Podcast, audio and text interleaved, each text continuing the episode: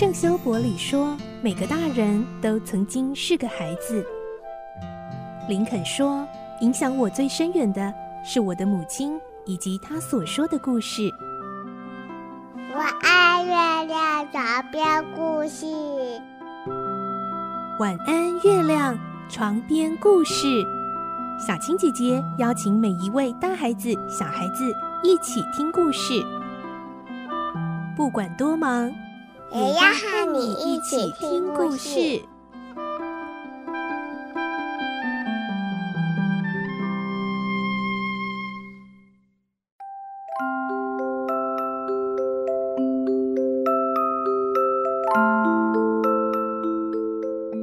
晚安，欢迎你和我们一起听故事。我是小青姐姐，我们来听《动物农庄》的故事。今天是十四集。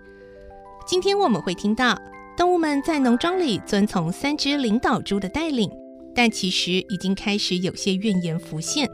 后来甚至有动物回归人类了。来听今天的故事。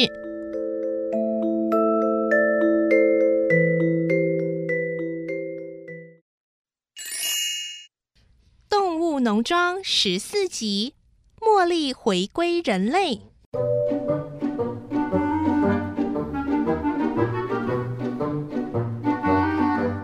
有一天，茉莉口里嚼着草，耳朵上挂着一串牵牛花，欢天喜地地走进院子里，看到克拉维在畜棚的走廊下休息，顺道过去打招呼，说：“啊，今天的阳光真不错呀。”嗯。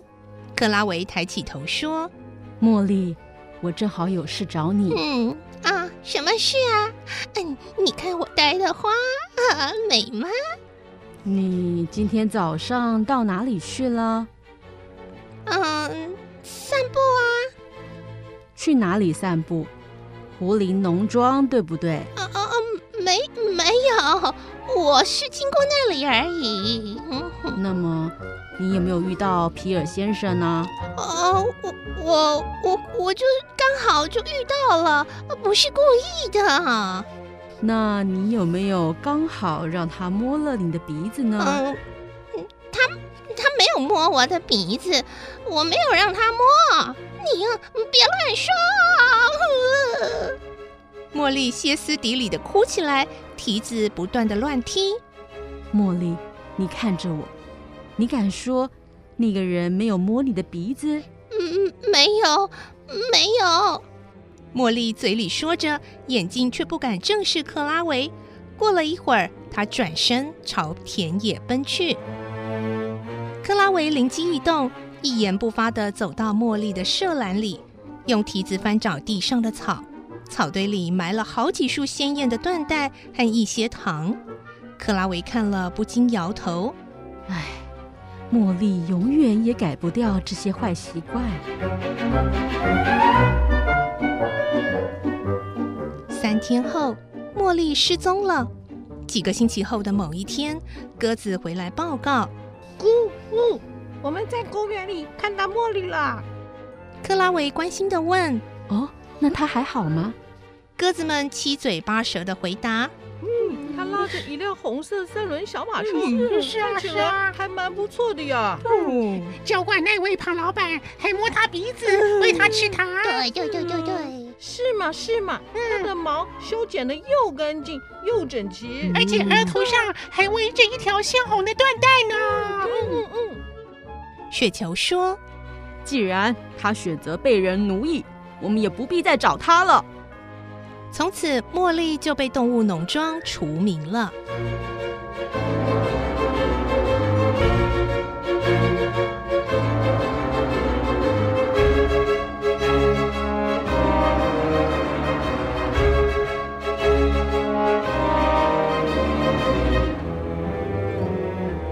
正月里，天气严寒，土地硬得像钢铁，根本无法耕作。动物们正好趁着这个时候召开会议，讨论下一季的工作计划。雪球和拿破仑的意见一向水火不容，最近更加剧烈。只要雪球提议，我们下一季要多种一点大麦，拿破仑就马上反对。不，我想还是多种点燕麦比较好。雪球说：“触棚后面那块地可以辟来种包心菜，包心菜不好种，种甜菜好啦。”偏偏他们双方各有忠实的拥护者，表决时常有僵持不下的场面。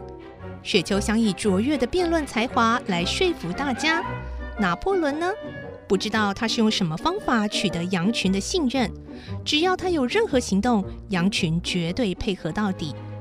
这些羊练就一套插嘴功夫，只要雪球一上台，他们就咩咩乱叫，搞得整个会场闹哄哄，根本听不清楚台上说什么。可是，一等拿破仑讲话，他们就不一样了。不但保持静默，还会重复拿破仑所说的重点。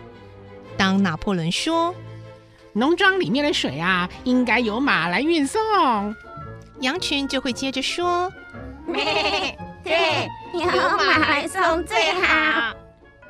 因为啊，马的力气最大。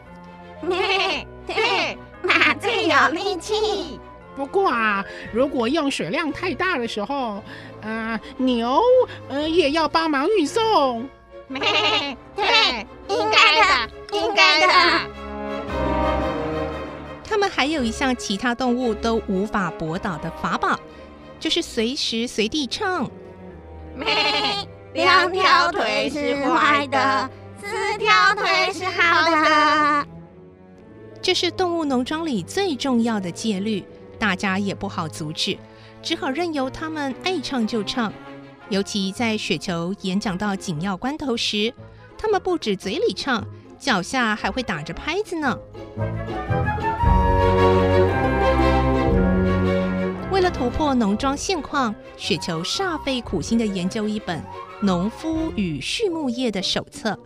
有一次，雪球说：“朋友，这本书上告诉我们许多新的观念。”如果这些观念能够付诸行动的话，我们的农庄一定会更兴旺。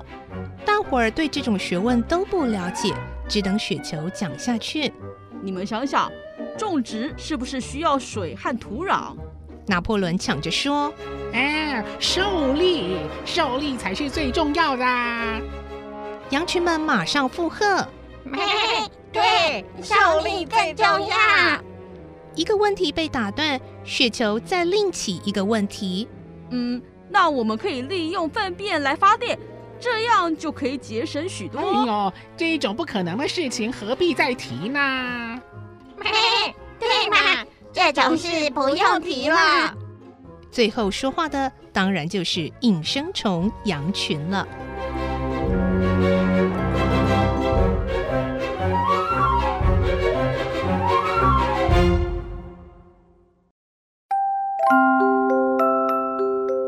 今天的故事就先听到这里喽，明天再继续来听动物农庄的故事。